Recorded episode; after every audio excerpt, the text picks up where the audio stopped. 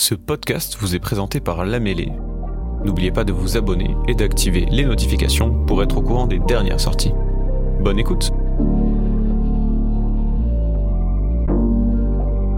Je vais essayer d'être très court.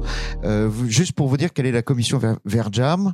En deux mots, c'est euh, en effet le principe de la commission, c'est que ce sont des membres d'une communauté qui sont qui représentent des entreprises qui se réunissent, qui travaillent dans une même filière, filière technologique de la des, des, des réalités virtuelles et augmentées, c'est-à-dire euh, des technologies immersives, et qui mènent des actions et qui débattent et qui aussi font beaucoup de pédagogie et euh, ce qu'on appelle nous l'évangélisation autour de ces technologies pour faire connaître leurs usages surtout euh, et euh, et bien sûr bah, voilà essayer de montrer à quoi ça sert et par qui c'est fait. Donc on, a ce soir la chance d'avoir un échantillon vraiment représentatif et hétérogène de ce qu'est, euh, de ce que sont les usages de la réalité virtuelle, et, euh, et c'est aussi l'occasion, bien évidemment, de découvrir euh, euh que euh, il y a plusieurs technologies, il y a plusieurs usages, et nous avons, nous allons le prouver ce soir. Alors bonjour euh, messieurs, bonsoir à vous. Je vais vous demander en quelques mots, de vous présenter euh, individuellement, de présenter euh, vos activités et aussi la technologie euh, bah, que vous utilisez le plus ou qui est représentative de ce que vous faites.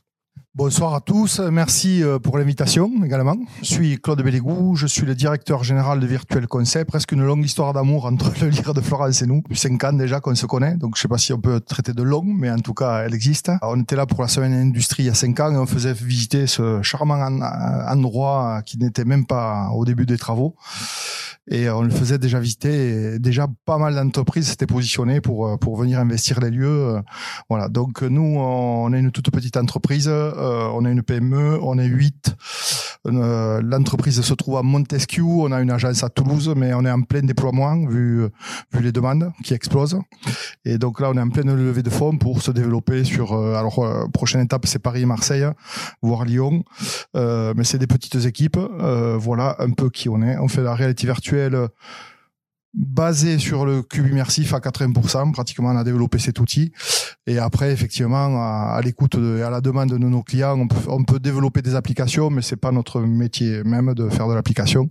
C'est surtout du besoin et de la mise à disposition, de la formation. On est Calliope depuis, depuis, euh, depuis peu, depuis six mois. Donc, on forme aussi des gens à être autonomes en réalité virtuelle. Voilà. Bonjour, bonjour à tous.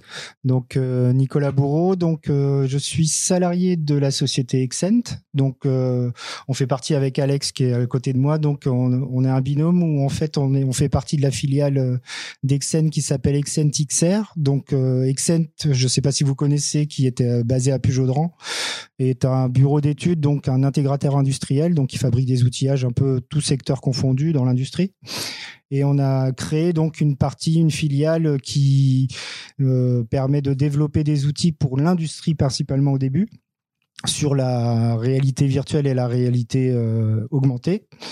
Et donc, on va vous expliquer tout ça un peu plus en détail euh, bientôt. Donc bonsoir, Alex Gérant, collègue de Nicolas, et on fait la même chose. Pierre Hollande, euh, moi je viens en tant que voisin, je suis de mon voisin, euh, de la communauté de commune voisine. Euh, je suis ergonome, euh, je suis indépendant, je suis revenu au pays depuis pas très longtemps. Euh, j'ai passé une quinzaine d'années en région parisienne où j'ai pas mal travaillé sur des projets numériques, euh, sur du design de services, euh, design d'interface homme-machine.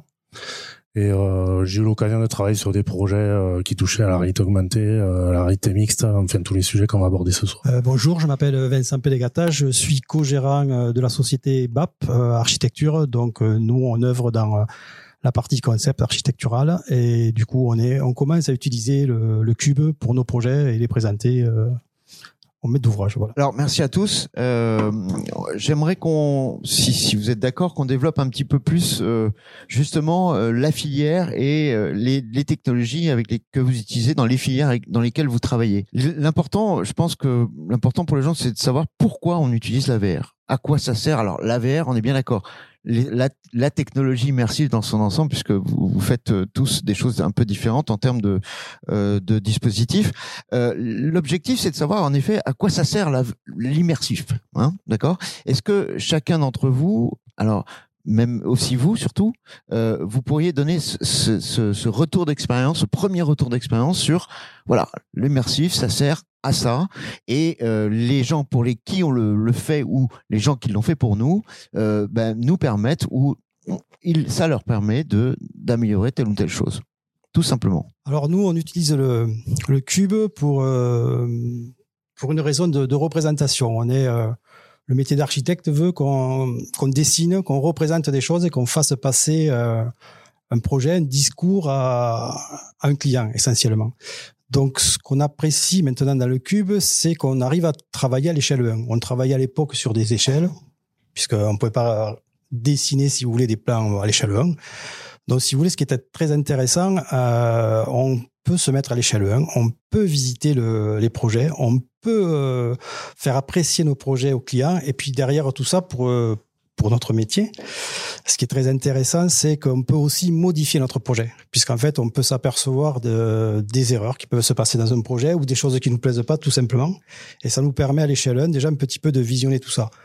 Alors, je parlerai pas parce qu'on peut aussi aller jusqu'à la technique, puisque on a vu, on a vu déjà des, des, projets où on vous, on vous montre carrément les accroches, le boulon, la vis, etc. Sur le sur le projet, euh, par exemple, sur de la charpente métallique. Alors, on va pas jusque là parce que chacun a, a sa spécialité, euh, je dirais, euh, pour le quand on fait quand on fait des projets architecturaux, on a des bureaux d'études.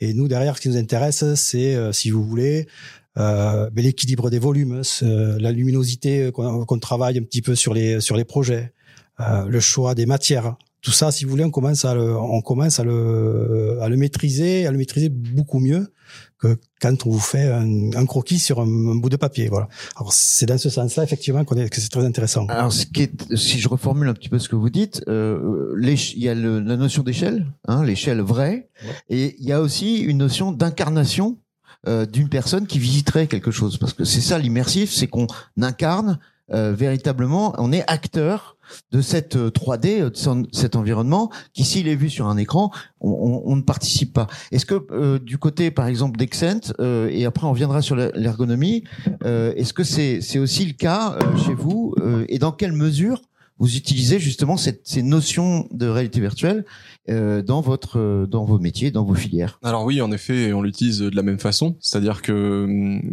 quand les ingénieurs conçoivent en trois dimensions euh, des hum, des outillages pour Airbus, pour euh, pour des des, des, des grands clients, euh, on va on utilise la donnée du coup qui crée en trois dimensions, on la met du coup dans la réalité virtuelle et on simule le poste où ce qui va se passer en fait euh, tout ça. Et on met la personne à l'échelle 1 à l'intérieur donc euh, même utilité et on peut vérifier de l'ergonomie des accessibilités on peut vérifier voilà que tout tout est là où il faut et avant que tout ça soit soit fabriqué du coup. Et également immerger du coup les clients dans leur future usine. Donc il y a cette notion aussi chez vous qui est similaire à ce que vient de, de dire euh, de ce que vous venez de dire, c'est c'est la notion de conception qui est très importante et la réalité virtuelle va apporter cette dimension euh, de, de, dans la conception.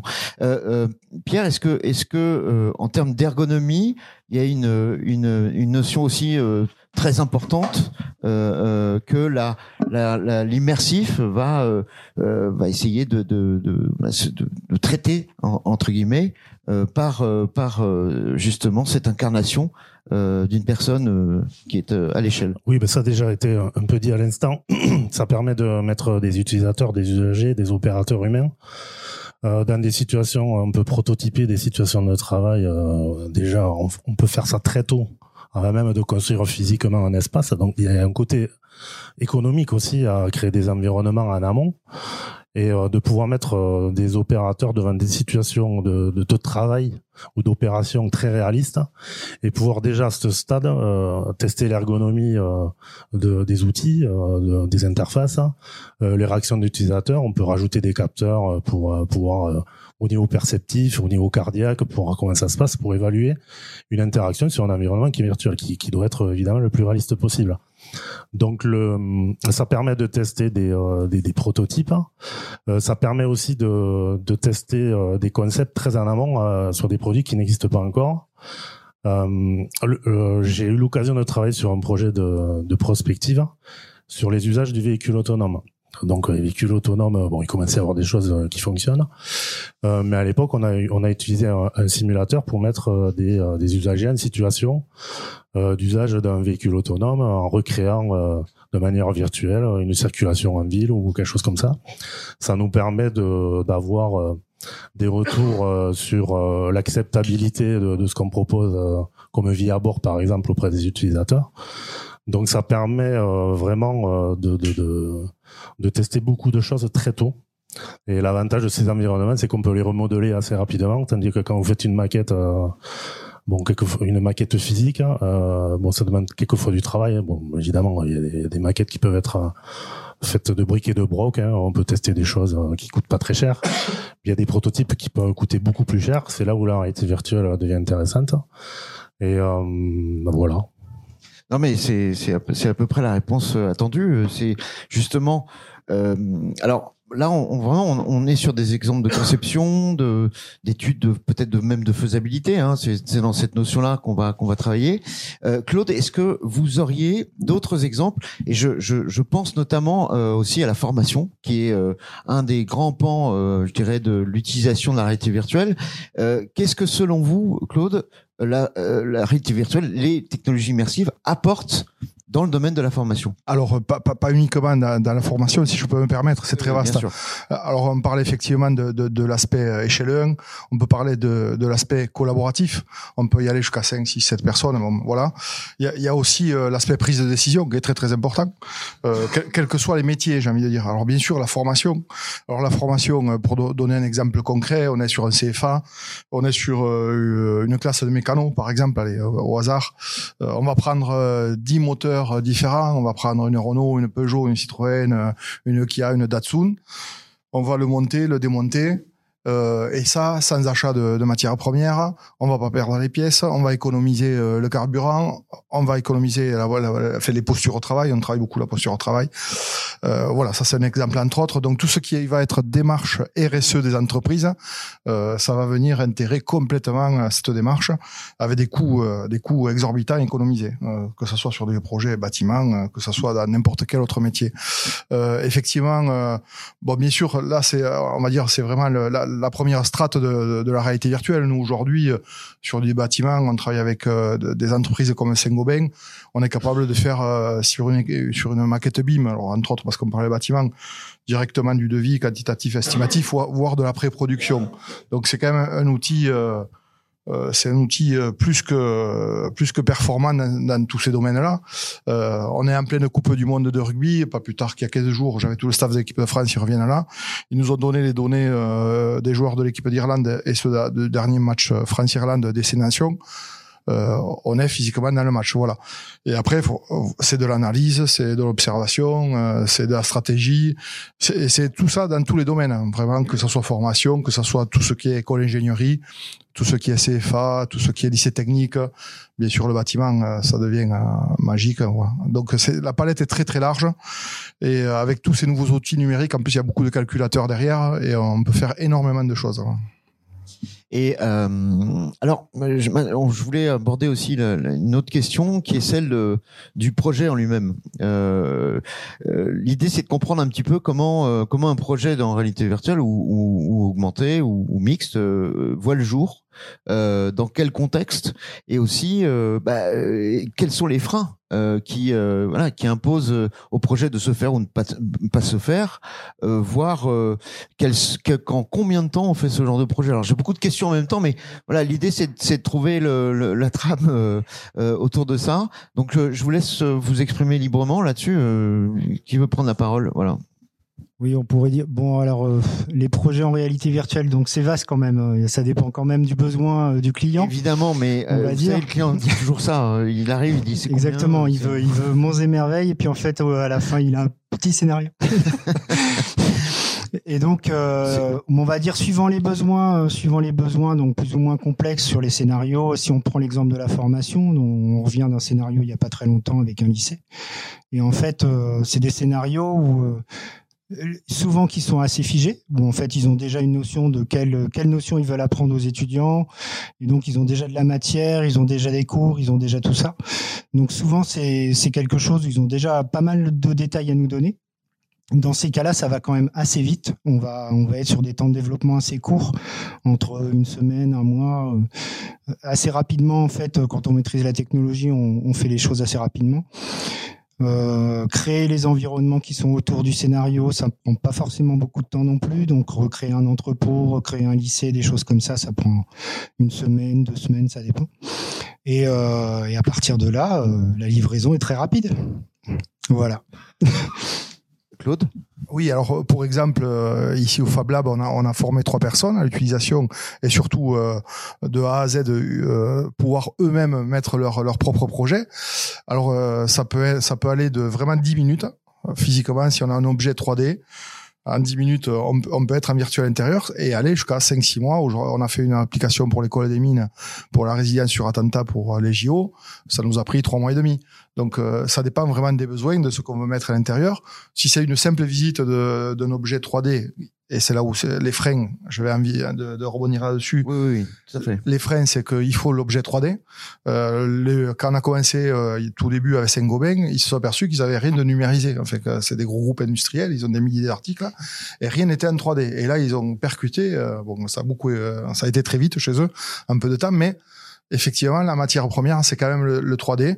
Et le frein, il est un peu là parce que les, euh, au niveau économique, euh, tout le monde entend qu'il y, a, qu'il y a un gain extraordinaire euh, à faire de la réalité virtuelle. Donc, c'est pas un frein économique, mais c'est plus un frein matériel au départ.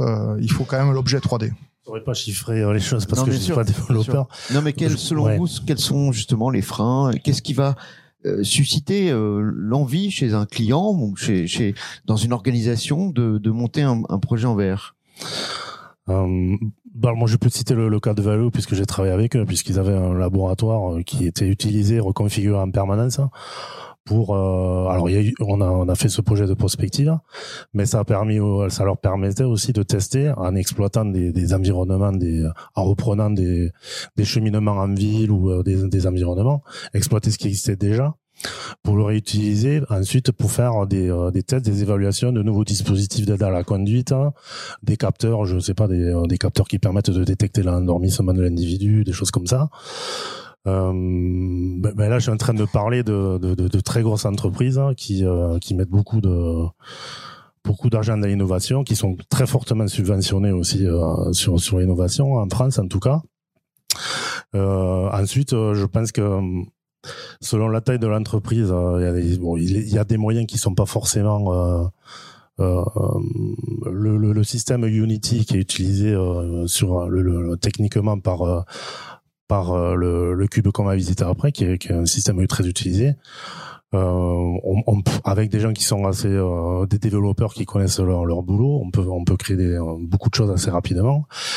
Ensuite, il va y avoir le, le, le, hardware. Déjà, quand on est on est sur des installations un peu plus costauds, c'est des budgets plus importants. Euh, mais il y a des possibilités. D'ailleurs, on pourra peut-être en parler. Hein. Il, y a, il, y a, des il y a des euh, environnements comme celui qui est ici, qui peuvent être entre partagés euh, entre plusieurs entreprises. C'est très facile à reconfigurer. Euh, donc, c'est des euh, des outils qui peuvent être mutualisés. Je sais pas si j'ai bien répondu à la question. Bah, oui, si, si, si. Euh, enfin, il y a des éléments intéressants. Le, le euh, j'aimerais avoir votre point de vue, justement, plutôt d'utilisateur. Euh, euh est-ce que, bon, alors, j'ai deux questions. La première, c'est est-ce que dans le, la mise en place de votre projet, euh, il y a eu des difficultés ou des freins Parce que ça, c'est aussi important d'en parler. Et puis, est-ce que vous allez continuer à utiliser euh, de manière systématique ou de manière ponctuelle euh, la technologie immersive pour continuer à, concevoir vos, vos, vos, espaces architecturaux, etc. Euh, oui, dans, dans, le sens où ce qui était très intéressant sur un projet, c'est pas forcément que l'objet en lui-même, mais c'est son environnement.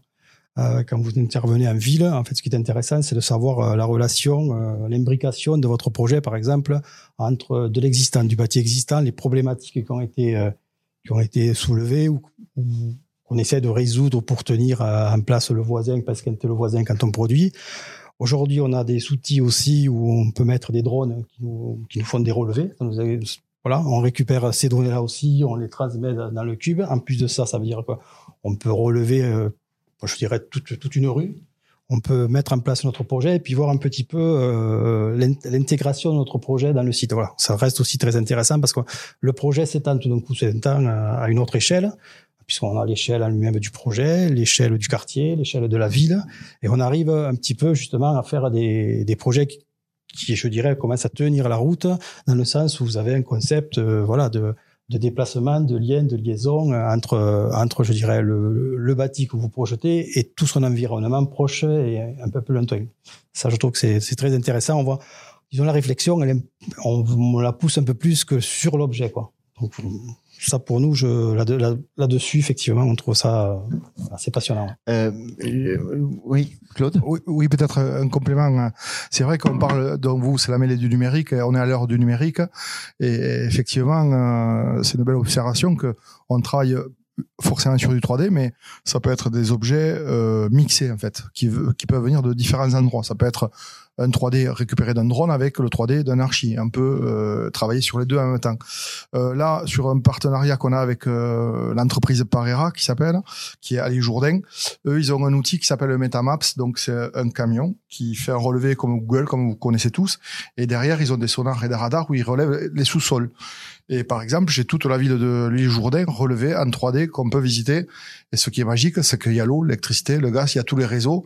Avant même de faire une tranchée, on, on observe euh, toutes les problématiques qu'on pourrait rencontrer avant de mettre un coup de pelle. Et Dieu sait que elles sont nombreuses. On voit les fuites, on voit les contrepentes. Enfin, ça devient, euh, voilà, le numérique va permettre beaucoup, beaucoup plus de choses, beaucoup plus rapides et avec peut-être un peu moins de, problématiques rencontrées après sur chantier. Les relevés, euh, oui, des, des, des photogrammétries, quoi. C'est la euh, très bien. Alors justement, euh, euh, je rebondis aussi sur ce que vous avez dit tout à l'heure.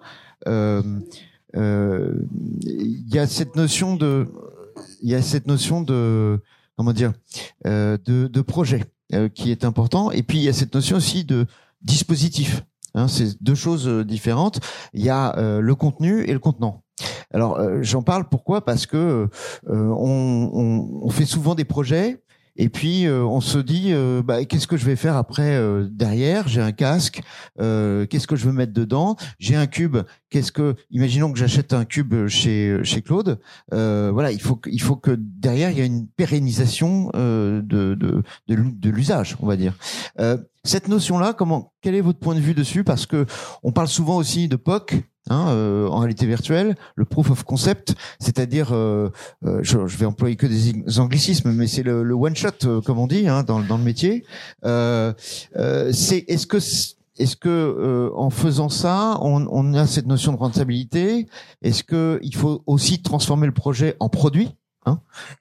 Si vous voyez ce que je veux dire, voilà, j'aimerais connaître un petit peu votre avis à tous sur la question. moi, je dirais bon, ouais, je dirais qu'au départ, on a commencé, même euh, chez Exent, on a commencé par l'époque, euh, de toute façon. Déjà pour savoir un peu euh, l'utilité qu'on pouvait avoir des casques verts dans l'industrie. Et euh, on a vite compris quand même, dès qu'on met un casque sur la tête, on, comprend vite à quoi ça va servir. Donc rien que de voir l'ensemble de ces outils à échelle 1, c'est vraiment incroyable. On vous conseille d'ailleurs de venir tester après. Hein. c'est quand même très impressionnant. Et, euh, et du coup, à partir de là, est quand même devenu quelque part un centre de profit à l'intérieur de l'entreprise. Donc aujourd'hui, on vend nous-mêmes nos propres scénarios de formation et c'est devenu en fait quelque part un, un produit d'Excel. Ouais, d'accord. Et, et, Claude, peut-être un avis dessus? Je, je, vais le rejoindre. Et c'est vrai que le, le, le, produit, le produit en lui-même, euh, il est capable d'accueillir euh, euh effectivement euh, soit, soit, soit, de l'application qui peut être un revenu important pour pour les entreprises ou ou un objet, enfin un instant T il est valable sur les sur, les, sur les deux quoi sur le hard et sur sur le ce qu'on met à l'intérieur. Effectivement dès qu'on a utilisé une seule fois on comprend très très rapidement euh, très rapidement les tout, tout le gain que peut apporter la réalité virtuelle sur un projet, euh, ne serait-ce que alors pour, pour, pour euh, la cathédrale d'Auch, un de nos premiers projets, je crois que euh, là sur l'avant-projet, première visite, ils avaient économisé plus de 20 000 euros quoi. Euh, et c'est normal, et c'est normal, ne serait-ce que de visiter à l'échelle 1 tout à fait. voilà, tout un environnement. Quoi. Et, et, et euh, euh, je, je, je, je, vous donne la parole après, Pierre. Simplement, il y a aussi la question que je voudrais qu'on aborde après dans la discussion sur le, le support et la pérennité du dispositif, parce qu'on en parle très peu en réalité mmh. virtuelle, mmh. mais euh, quand on utilise un, un casque ou, ou, un, ou un cube, il faut euh, pouvoir l'utiliser de manière pérenne. Et, et, et voilà.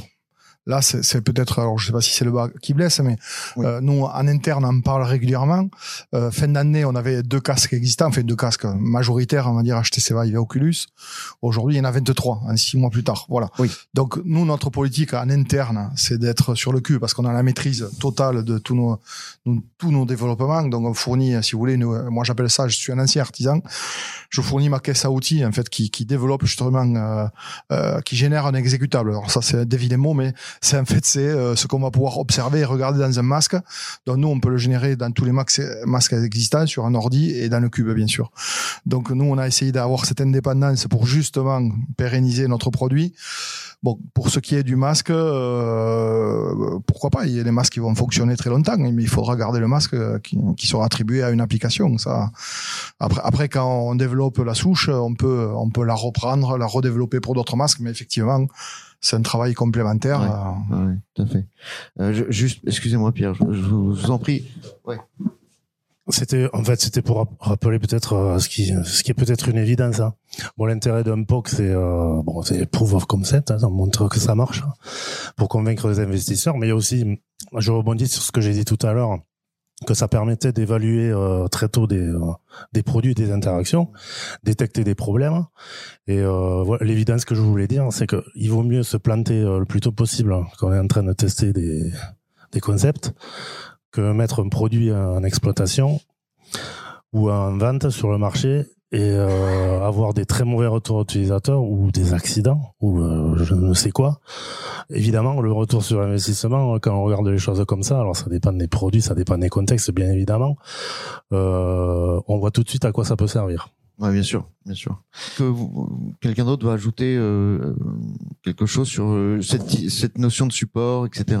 Euh, je, je, dirais quand même, bon, pour rebondir un peu sur ce que tu disais sur le matériel, c'est euh, c'est quand même aujourd'hui quelque chose qui va changer beaucoup et souvent, on va dire. Donc, on va se retrouver avec un renouvellement de PC ou de casque ou des deux euh, assez rapide, euh, où en fait les progrès technologiques aujourd'hui sont vraiment phénoménales et donc on se retrouve avec des des nouvelles versions, des nouvelles cartes graphiques, des nouveaux casques qui sont meilleurs et donc ça va quand même très vite. On va dire qu'on peut renouveler, euh, on peut renouveler en fait les expériences, enfin augmenter la qualité des expériences sur six mois, ça sera pas la même. Il y a beaucoup d'obsolescence hein, dans ouais, ce domaine. Quand même beaucoup d'obsolescence. Dans le domaine des casques, des masques. Hein, des masques. Ouais. Bah, en gros, Facebook aujourd'hui sort un casque tous les ans. Oui. Donc on se retrouve, on se retrouve à suivre nous derrière. Et souvent, on va essayer de faire la meilleure qualité possible pour le, pour le client. Et donc on lui conseillera souvent le dernier casque quand même. Donc, oui. euh... Et, et euh, alors justement, le dernier point peut-être qu'on va aborder. S'il y a des questions après, on, on les prendra. Mais c'est plus vers l'utilisateur que je me tourne encore une fois. Euh, euh on parle souvent dans le dans le milieu de la VR. Hein, on dit souvent qu'il faut former le client. Hein, à, l'usage. C'est-à-dire que c'est pas comme un téléphone portable qu'on donnerait à quelqu'un. Euh, il faut parfois même y passer du temps. Et aussi parce que la réalité virtuelle, c'est quelque chose qui, on va dire, euh, génère euh, auprès de, d'un point de vue comportemental, génère aussi des inconvénients parfois. Hein, il faut le dire aussi.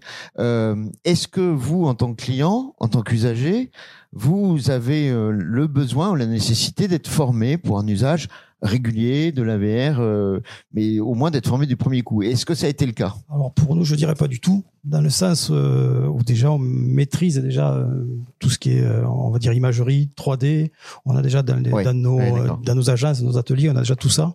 Alors c'est c'est un outil de plus qui nous permet, voilà, comme on disait, comme je me répète, hein, on repasse d'une éche- de, de petite échelle sur un écran, on va passer à l'échelle 1. Voilà. Euh, donc après, euh, D'accord. Donc vous n'êtes pas le bon exemple. bah, exactement, c'est ça. non, mais euh, qu'est-ce que vous en pensez, euh, euh, vous autres euh, J'ai envie de dire? nous, nous, quand on vend un produit euh, chez Virtual Concept, on accompagne toujours d'une formation. Enfin, on, on essaye Voilà. d'accompagner. Après, ceux qui en veulent pas, qui sont autonomes, on va pas les reformer sur, sur leurs connaissances. Mais il est vrai qu'on a des petits modules de 2-3 jours, c'est très très efficace. Ici, au LIR, on a formé trois personnes. Euh, ils sont dans la salle, ils pourront vous en parler. En trois jours, ils sont complètement autonomes à faire de la réalité virtuelle. Euh, enfin, surtout sur un minimum de travail, quoi. Donc, euh, c'est bien d'avoir un minimum d'infos et de formation c'est très court et puis c'est donné vraiment à, à, tout type de personnes. Il n'y a pas besoin d'avoir un, grand bagage pour être formé en réalité virtuelle. C'est juste une petite connaissance informatique, un peu d'anglais. Et puis, puis il faut aussi être présent au début pour euh, pour que la personne euh, tape pas dans le mur, etc. Enfin, il y a, y a, cette notion aussi un petit peu de désentation, euh, euh d'ergonomie. c'est pour ça que je poserai aussi la question à Pierre. Mais Alex, euh, juste pour préciser que nous, souvent, on n'a pas besoin de former parce que les clients sont déjà équipés et du coup, on s'adapte plutôt à leur, euh, à leur matériel. Tout à fait. Vu qu'on fait que du soft. Euh... Pierre dire, Moi, les situations où euh, on a eu à utiliser euh, ces technos, on avait des développeurs dédiés à ça. Hein. Donc, ça nécessitait quand même des, une, certaine expertise et des connaissances. Oui. Un développeur. Même si maintenant, aujourd'hui, la, la réalité virtuelle, s'adresse aussi au grand public euh, de, de plus en plus et, et, euh, et elle a cette nécessité d'être euh, de, de, développer une certaine ergonomie d'usage euh, auprès de ce grand public. Oui, oui. De toute façon, il y a déjà des, euh, des usages qui permettent euh, à des utilisateurs de, de, construire leur propre environnement. Donc, euh, j'ai l'exemple avec des. Peut-être que vous connaissez l'exemple hein, avec des un simulateur, un simulateur de, de cockpit d'avion où l'utilisateur pouvait changer l'interface pendant les tests. C'est-à-dire, je change de volant, j'en mets un autre. donc, je, en fait, je construis mon cockpit c'est des pilotes qui construisaient leur cockpit avec les éléments à disposition. Mais c'est un peu comme l'architecte qui va changer un matériau, etc. Une, proportion de volume. Euh, c'est cette grande flexibilité qu'offre euh, la réalité virtuelle. Euh, on dernière question et après je vous embête plus, j'embête plus personne. Euh, dernière question, on va faire un peu de prospective. On le fait toujours euh, dans les dans les tables rondes sur sur la réalité virtuelle. à votre avis, voilà, comment va évoluer la réalité virtuelle? Est-ce que dans cinq ans, on aura des casques sur la tête Est-ce que voilà et, ou, alors des cubes, des cubes plus grands, plus petits? Alors nous nous ce que ce que j'ai pu en voir depuis nous ça fait six ans, Virtual Concept, donc deux, deux premières années à se faire connaître. Hein, euh, personne ne connaissait ce qu'était un cube immersif. Puis après deux ans de Covid, donc euh, la période n'a pas été euh, faste au, début. Et là, depuis depuis qu'on est revenu à des temps à peu près normaux, j'ai envie de dire, c'est exponentiel. Les demandes, c'est croissant à une vitesse. Fait tout le monde voit ce que peut amener la réalité virtuelle dans tous les métiers. Donc euh, là, on nous demande pour le coup pas mal d'applications. En fait, ça va être plus dédié à applications, mais très spécifiques. Hein. C'est pas des, c'est des métiers en marge, mais ils ont compris, euh, ben, ne serait-ce que de pouvoir travailler avec le réel hein, et euh, être en situation réelle sur et, et faire voilà acquérir du savoir ou, ou de l'observation, de la prise de décision.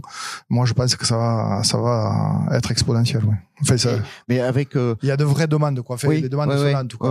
Mais et, et, par rapport à, à la tech, enfin le, dispositif et la technologie, c'est pas, c'est pareil. Tu, ah oui, oui. Alors, bah, la, la, preuve aussi est sur les masques. Donc, euh, ils en ont parlé, j'en ai parlé. Euh, voilà, ça a été multiplié par je ne sais combien. Pour ce qui est du, du ou du cave, parce que c'est le nom américain, euh, moins parce que c'est souvent des gens qui ont, qui ont, la maîtrise de A à Z de leur de leur process. Donc on fait en sorte, déjà on est toujours à la pointe, et on va, voilà, on est toujours à la pointe, on est toujours, on travaille toujours avec les dernières versions. Donc ça c'est une chose. Et, et deux, euh, deux, euh, forcément ça va évoluer. Moi, moi quand j'ai démarré il y a cinq ans, il y a, pour donner un petit, il y avait des, des Quattro 4000. Aujourd'hui on est sur du 16000. Ne serait-ce que les cartes graphiques ont été multipliées par 4 alors que déjà j'étais à la pointe il y a ans.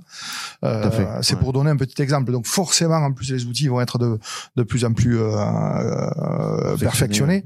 Un vidéo proche, dont nous on travaille avec du courte focale 3D. Aujourd'hui, il y a du 4K. Bon, on fait plein d'essais. C'est pas complètement instable, mais, mais il faut savoir qu'un 4K il y a 5 ans valait 180 000 euros. Aujourd'hui, il sort à 4 000 euros. Donc voilà. Donc forcément, les, les, outils vont évoluer, vont devenir de plus en plus performants, bien qu'ils soient déjà voilà. Mais ça va évoluer, oui, bien sûr, heureusement.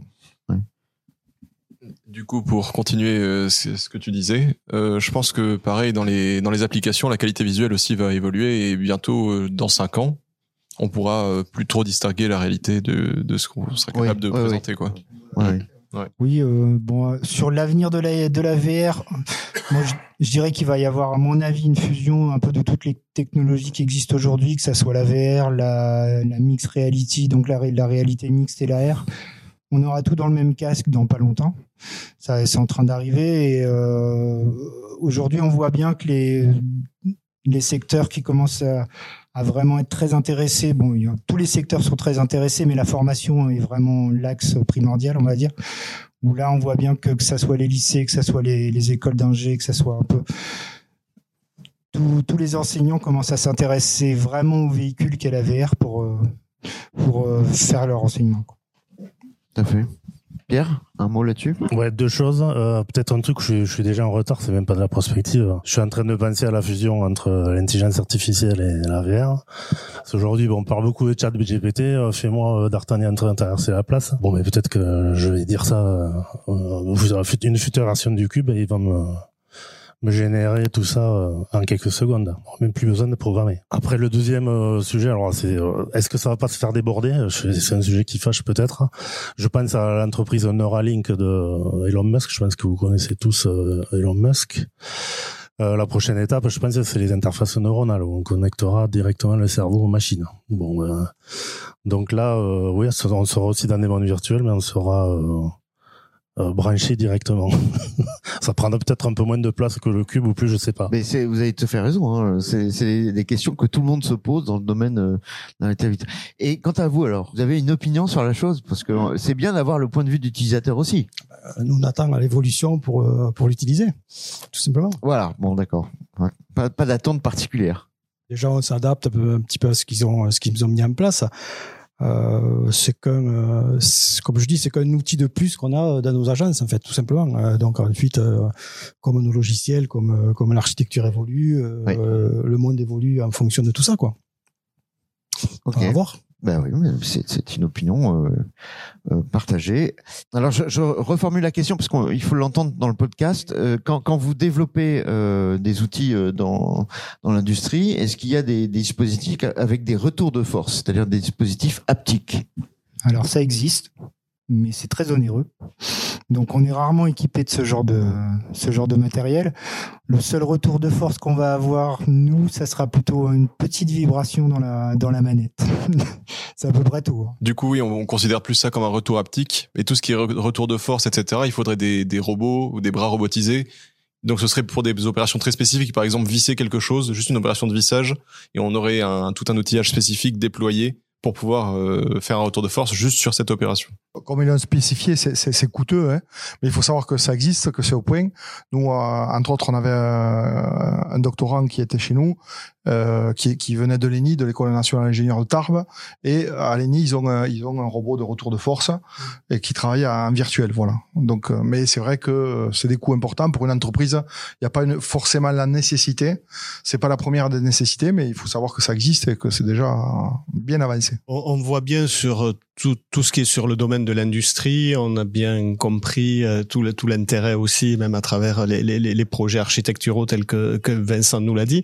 Mais euh, on est en zone rurale, euh, on n'a pas forcément des, des très grosses entreprises, mais par contre, on a plein d'autres soucis euh, qui, qui nous traversent. hein. La question de la désertification médicale, est-ce que on peut imaginer aussi que ces outils euh, demain pourront pallier aussi ou venir compléter un petit peu euh, certaines des manques euh, ou penser à la médecine de demain. Effectivement, euh, le fait de pouvoir récupérer tout ce qui est objet 3D, aujourd'hui, euh, dans le cube, où il y aurait un médecin qui vous amène un IRM, vous êtes capable de, de lui traiter euh, sa demande. Vous êtes physiquement dans l'IRM ou, ou dans un scanner. Vous êtes, et que vous allez mettre à l'échelle euh, 10, 20.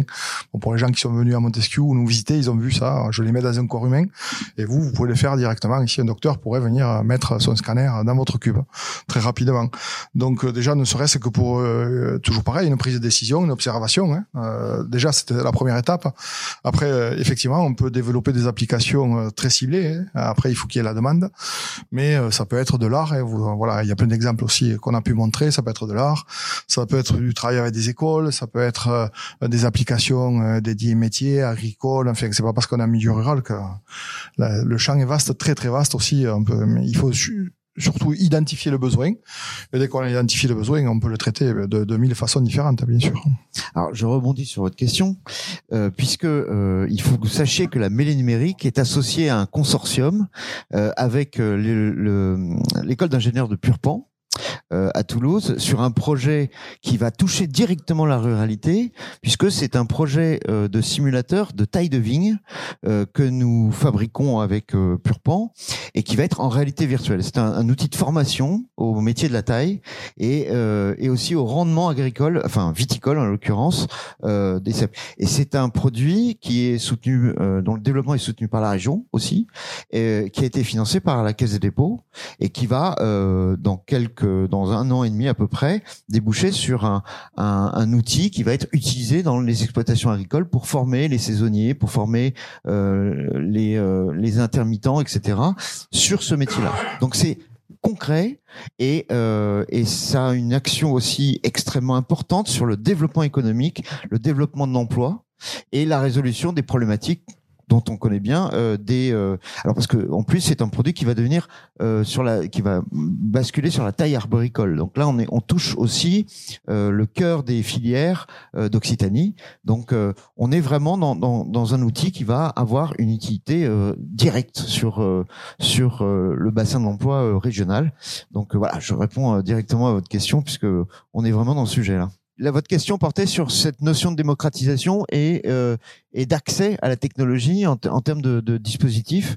Euh, Est-ce qu'il y a des solutions pour, pour le faire? C'est ça, hein, je résume. Euh, Claude ou d'autres, il n'y a, pas de Alors, pour, pour, là, on parle de modèle économique. Vous avez une grande chance d'être sur ce territoire parce que c'est un choix de, de la Lomagne gersoise. Ils vous le mettent à disposition gratuitement. Donc, on peut pas faire mieux, je pense. Donc, après, forcément, il va falloir faire l'effort de, de venir voir, de s'y rapprocher de poser des questions, mais euh, ils ont choisi ce modèle économique de vous le mettre à disposition gratuitement. Donc euh, voilà. Je voulais rajouter quelque chose, c'est qu'au niveau matériel, nous en tant que développeurs de, et créateurs de contenu, on va s'adapter aux besoins du client et on va surtout s'adapter au, au budget du client. Donc on va pouvoir aller développer dans un cube, on va pouvoir aller développer dans un casque avec un PC, on va pouvoir aller développer dans un casque tout seul et ça réduit le budget d'autant. On va se retrouver en, donc euh, des, ordres de prix qui vont du simple au, double, voire au centuple. On va dire peu importe, on s'adapte. Oui, excusez-moi, c'est pour terminer la réponse, euh, évidemment, euh, sur la Lomagne gersoise, on a effectivement choisi de porter cet investissement, le cube, de le placer au cœur de ce laboratoire d'innovation rurale et de le mettre gratuitement à disposition des entreprises du territoire, avec euh, bien évidemment des, animateurs qui sont formés. Vous l'avez dit tout à l'heure, un trois animateurs qui ont été formés à l'utilisation du, cube et qui peuvent accompagner les entreprises. Mais je suis sûr que si une entreprise y prend goût, parce qu'on est on est que dans la phase de développement aujourd'hui. On fait connaître auprès des entreprises qui viennent voir, qui effectivement s'intéressent et puis qui petit à petit vont trouver d'elles-mêmes. Vous le disiez tout à l'heure tous, hein, que à partir du moment où on découvre les potentialités de la réalité virtuelle, chaque entreprise voit quelle est la valeur ajoutée qu'elle peut euh, tirer de ce de ce dispositif. Et donc, bah, on, pense qu'il va y avoir un vrai développement euh, de, de ces euh, de ces technologies dans les entreprises, mais et peut-être même qu'après les entreprises achèteront elles-mêmes le cube pour l'avoir en interne chez elles ou, vos dispositifs, messieurs. Hein, je j'ai pas de parti pris. Nous, on a choisi le cube. Mais, euh, voilà. voilà ce que je voulais dire, simplement pour terminer la réponse à votre question. Après, là, on, est dans un cas de figure qui ressemble un peu à celui du bâtiment quelque part, puisqu'on est sur euh, euh, la visite, l'utilisation, la découverte, etc.